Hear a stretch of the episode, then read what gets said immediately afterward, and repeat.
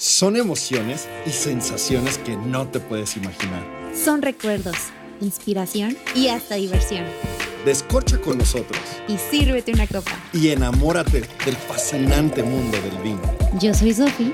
Y yo soy Alex. Y esto es Descorche. Por el mayorista.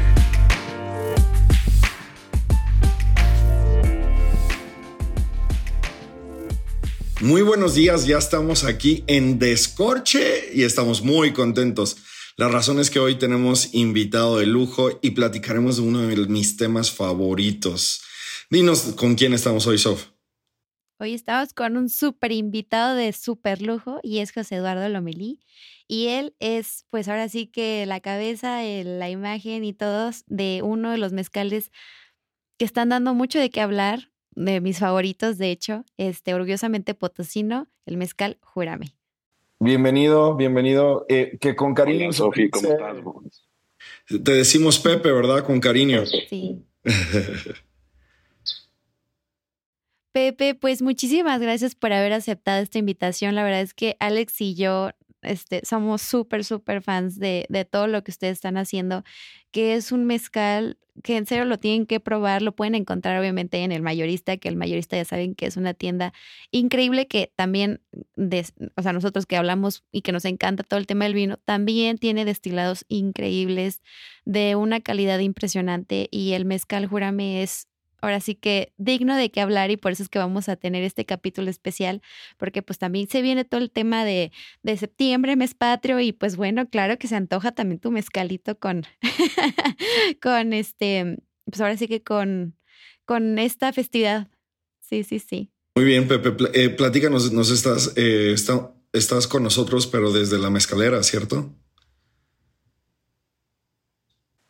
Cierto, estoy eh, hoy, hoy me vine para acá desde anoche, los martes, bueno, no es que sea, tenga que ser, pero el, ayer en Molienda, entonces me gusta venir a la Molienda porque es donde puedo trabajar, eh, saludar más a, al, al, personal, es donde confluye todo el personal en, en la fiesta de la Molienda. Y bueno, terminamos tarde, me quedo por acá y aprovecho, aproveché la mañana para estar por aquí un poquito más, más tranquilo, más calmado, estar en el campo en la mañana, ya fui a visitar donde traemos los cortes de maguey.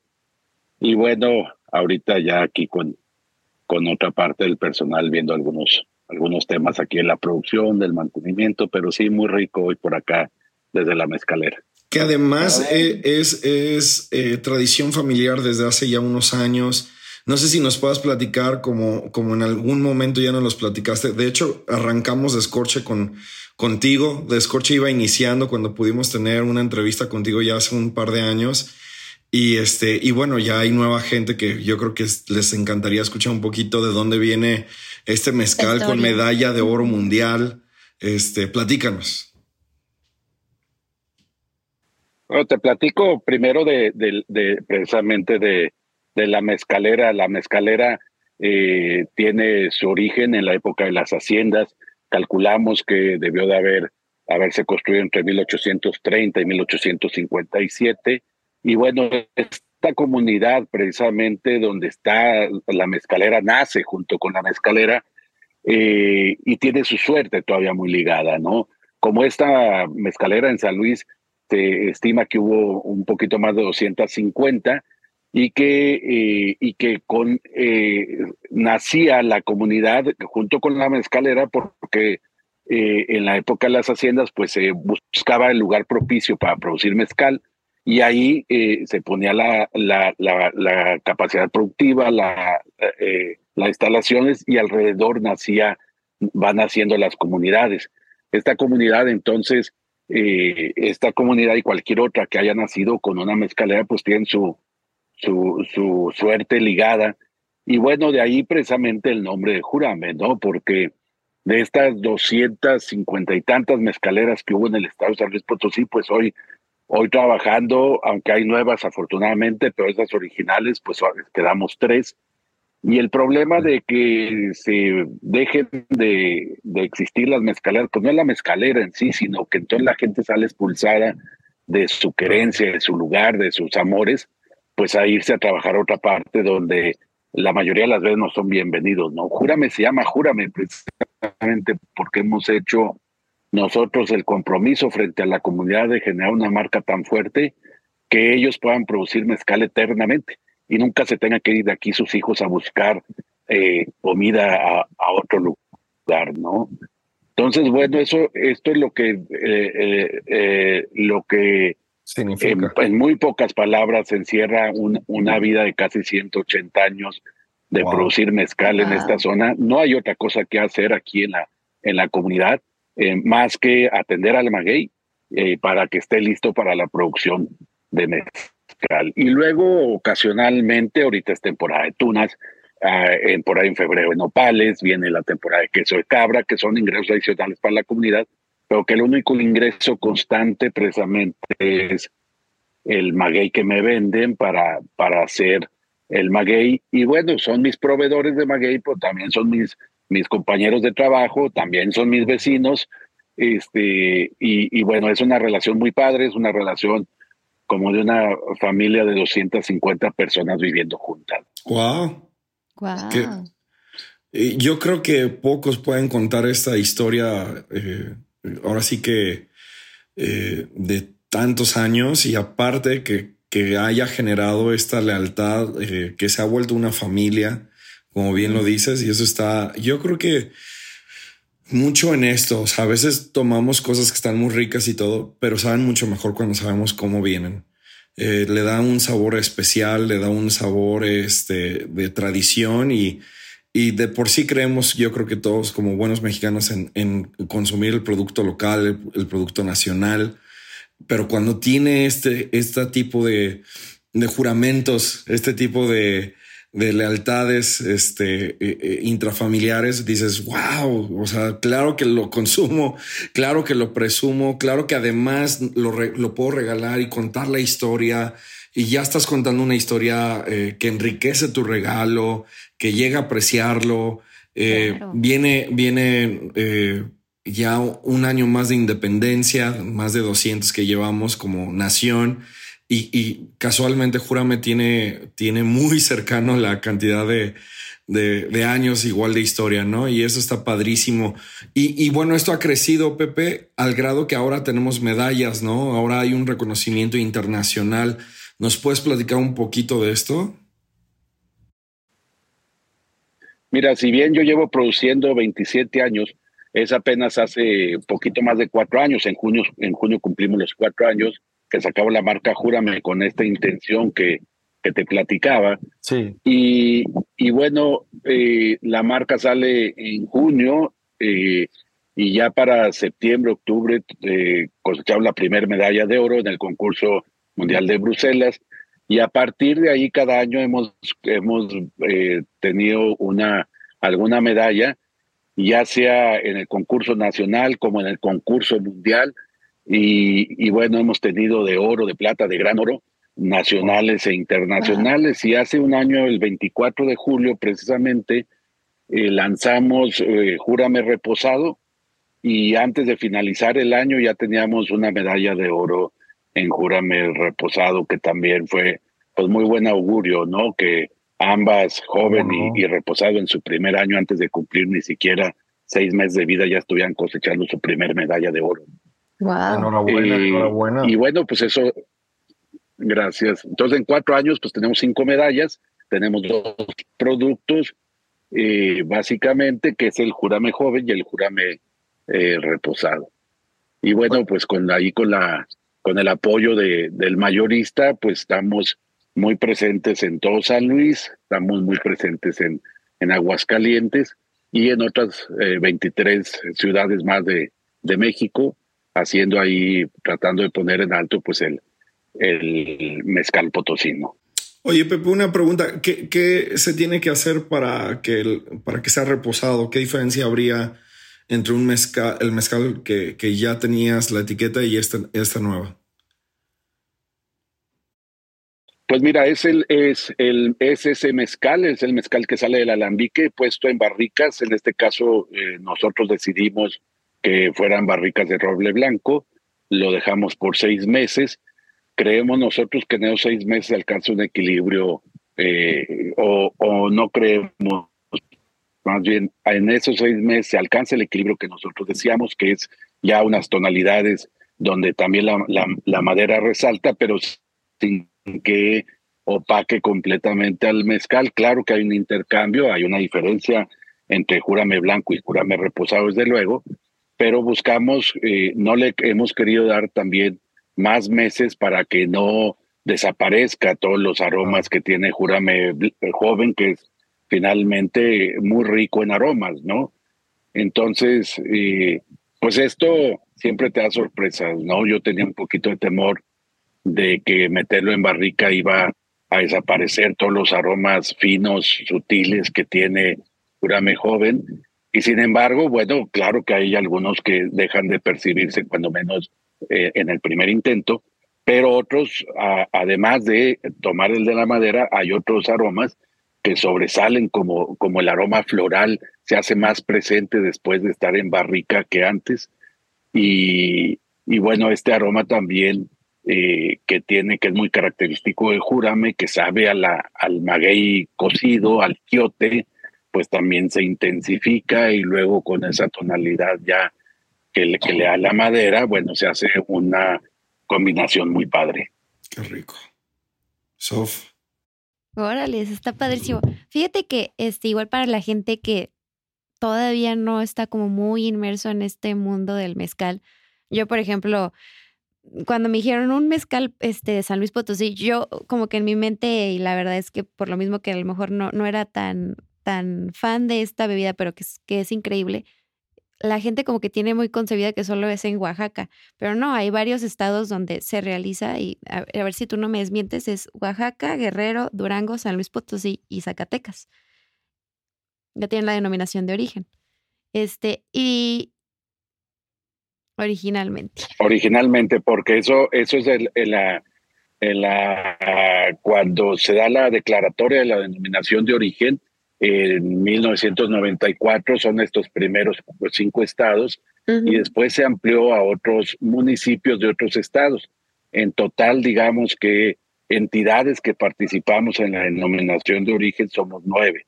Estos cinco que dijiste, más otros cuatro que han incorporado algunos municipios como eh, Guanajuato, Tamaulipas, Puebla y Michoacán.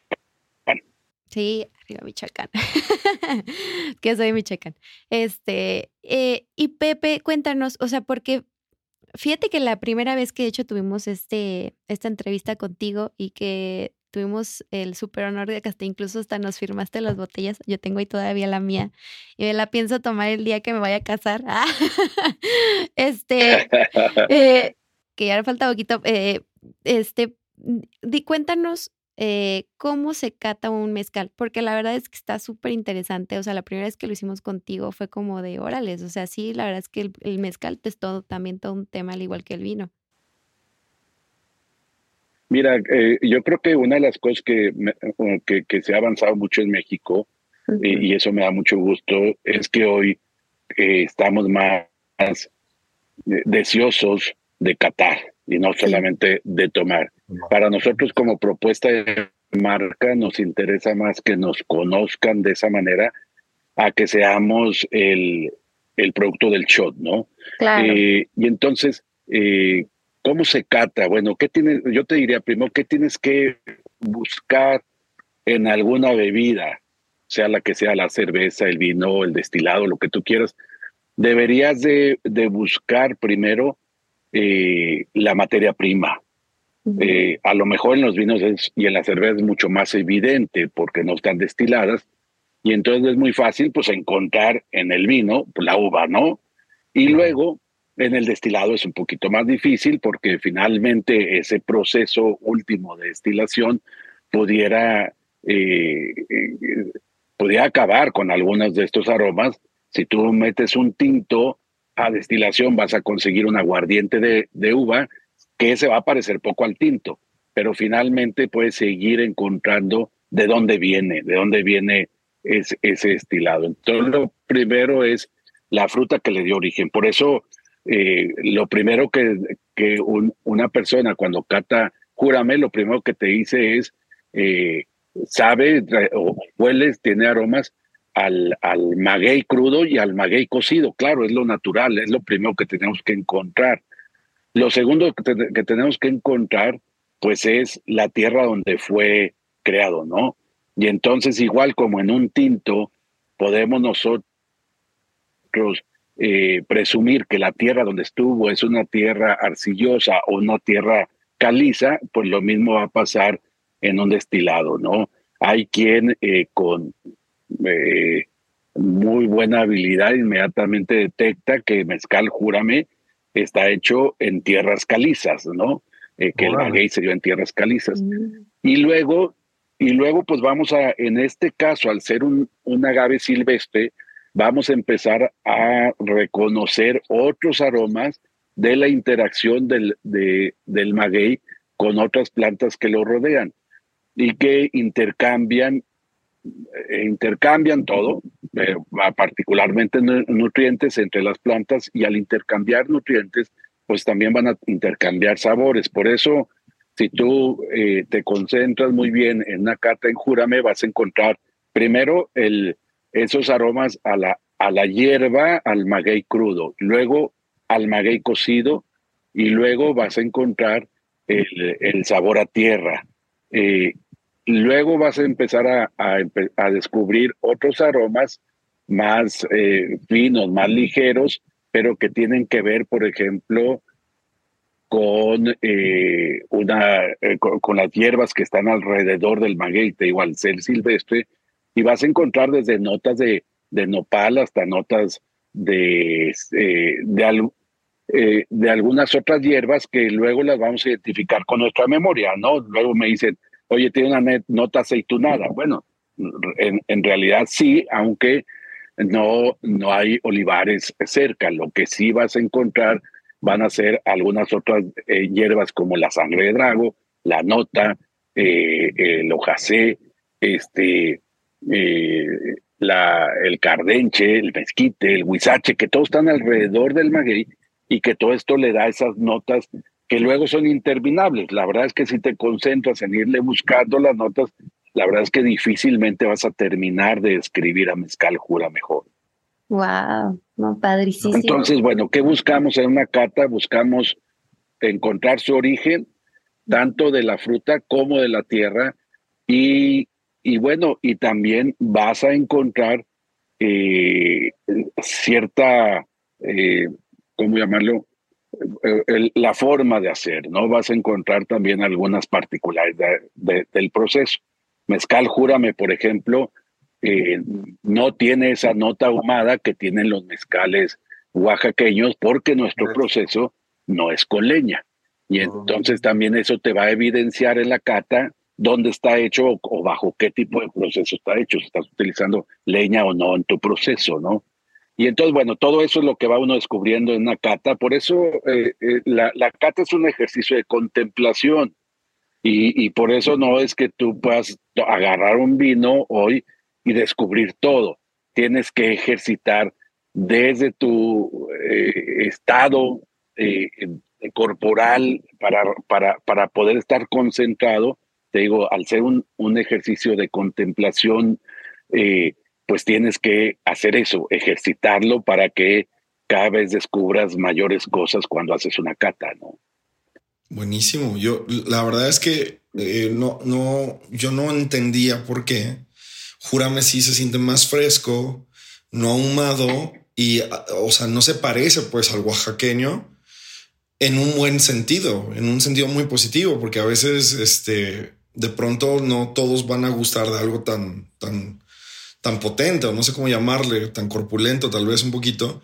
Y júrame, es muy fresco, es muy agradable, es muy amigable, es la palabra. Yo creo que tanto para el que eh, nos gusta ya el mezcal de tiempo atrás, este, como para alguien que le puedes decir, pruébalo, o sea, conoce el mezcal, es, es algo muy, muy, muy delicado, muy exquisito. Y júrame, eh, tiene estas características digo, sin, sin llenarnos de, de, de, adornos y de, y de barbas, sino aquí en una plática muy sincera, eh, es algo que yo pude percibir, pero no entendía. Y ahorita que nos estás platicando un poquito todo este proceso de, de, cata y de apreciación y de, ir como desglosando y, profundizando en lo rico que es, ahora me, me, hace sentido, pues, ¿no? Y te agradezco mucho eso, Pepe, porque la verdad es que eh, yo creo que nos hace falta, sí, está creciendo, pero nos hace falta todavía un poco más de cultura, sobre todo el mezcal, ¿no? Sobre todo los destilados que a veces los tomamos como para, para el cóctel y la fiesta y,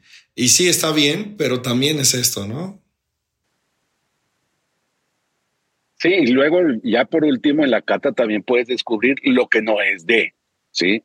Y entonces puedes decir, ah, caray, ¿por, qué tiene estos aromas o estos sabores que no corresponden a, al origen, ¿no? Y bueno, ya, ya luego viene tu decisión, ¿no? Porque al final esto es de gustos, ¿no? Bien tú decías, nosotros no podemos decir, yo, eh, somos mejores o peores, sino somos para gustos diferentes la persona que busca esa nota ahumada potente no la va a encontrar con nosotros. Pero el, precisamente el que, el que le impide la afición al mezcal, precisamente esa nota tan abrumadora, pues entonces somos la opción, ¿no? Totalmente, totalmente. Oye, Pepi, ¿con qué lo has maridado? Mira, a, ver, eh, te voy a decir algo que, que nomás voy a antojar, pero que no es comercial. Eh, porque la forma como más, como más me gusta maridar, eh, maridarlo es precisamente con el queso que se, que, se, que se genera aquí en la comunidad, queso de cabra, pero no es un, un queso comercial, no es un queso que puedas conseguir fuera de aquí, ¿no? Eh, vamos, este, primero su producción es de temporada, son de dos, tres meses, y segundo, bueno, pues todo está vendido, así es que Ah. y, y, no tiene un proceso como para llegar a, al mercado de, eh, formal, ¿no? A, un mercado con etiqueta. Entonces, bueno, pero luego con qué más me gusta, por ejemplo, ahorita que decía Alex de la frescura, bueno, de ratito pues me lo voy a echar con, unas con unas tunas verdes, con unas tunas blancas, ¿no? Eh, de estas que son muy jugosas. Eh, bueno, esa, eso, eso me encanta, esa combinación entre eh, el, el, mezcal y lo dulce de la tuna, pero también la frescura. Ahorita eh, esas tengo dos opciones para que estén así como si estuvieran en el refrigerador. Solamente hay dos opciones: ir al, al, al, al nopal donde están puestas, que a pesar de que esté el sol intenso, van a estar frescas. O el otro truco, que es el que yo ahorita voy a hacer, que es sacarlas del refrigerador, ¿verdad? Y entonces, bueno, de ratito eso, eh, de a las, a las, antes de comer, pues a la una, dos de la tarde, esa va a ser mi botana, ¿no? Ese es otro maridaje que me encanta.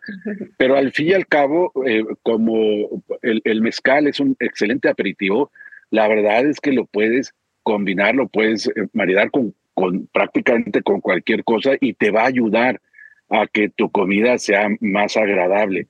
Entonces, estos guisos que nos encantan en México, muy especiados, muy fuertes, pues excelente que te eches primero una copa de mezcal júrame y luego al terminar, pues te recomendaría yo una copa de mezcal júrame reposado con algún postre, ¿no? A mí me encanta con la cajeta que se produce por acá también. Eh, acá tenemos un, un pan que a pesar de que es típico, acá se llama campechana, pero está, es el pan típico de Santa María del Río. Entonces, bueno, una campechanita con un mezcal jurame reposado ya de digestivo también es excelente, ¿no? O con el queso de tuna es excelente. en fin, el abanico es todo, ¿eh? Realmente con carne asada es buenísimo, te digo, por esta capacidad que tiene de, de, de, ayudarte a la digestión. Y, este, y también, bueno, yo le, cuando damos aquí recorridos en la mezcalera y nos tomamos una copa y, y, y a la media hora todavía no comen, bueno, ya se andan comiendo unos entre otros, ¿no? Porque es un excelente aperitivo. Sí, claro que sí. Entonces, con pues, todo. Bien antojados ya. Oye, entonces es que es aperitivo y digestivo y puedes maridar y puedes hacer cóctel y, o sea, para comer todavía con él. Es lo más versátil que hay, no está limitado. Este, y, y bueno, pues qué, qué delicia, ¿no, friend? Sí, no, pues muchísimas gracias, Pepe, por, por así que por tu tiempo, por este, por tus conocimientos, por la historia, por todo. La verdad es que, pues ya sabe, toda la comunidad de Scorche lo puede encontrar en el mayorista. este, los dos mezcales, el reposado y el, y el joven, que la verdad es que son dos increíbles opciones para regalo o pues para cualquier opción a la hora de, de, sobremesa o mesa está, está padrísimo. Entonces, pues muchas gracias. La verdad es que es un placer siempre platicar contigo.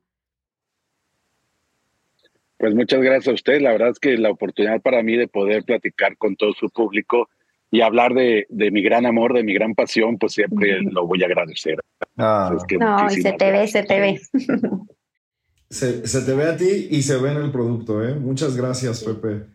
Un abrazo a toda la comunidad, por favor. Gracias a ustedes. Y, y bueno, pues ánimo y a seguir sí, Yo se los transmito. Gracias, gracias. Y yo agradezco, insisto, el tiempo que ustedes me dan y desde luego también el apoyo de la empresa, del mayorista, que siempre lo he tenido y eso nos ha ayudado mucho. Sí, sí, sí, sí. Eh, sabemos que eres de los consentidos de casa. gracias. Bye, bye. Adiós, bye.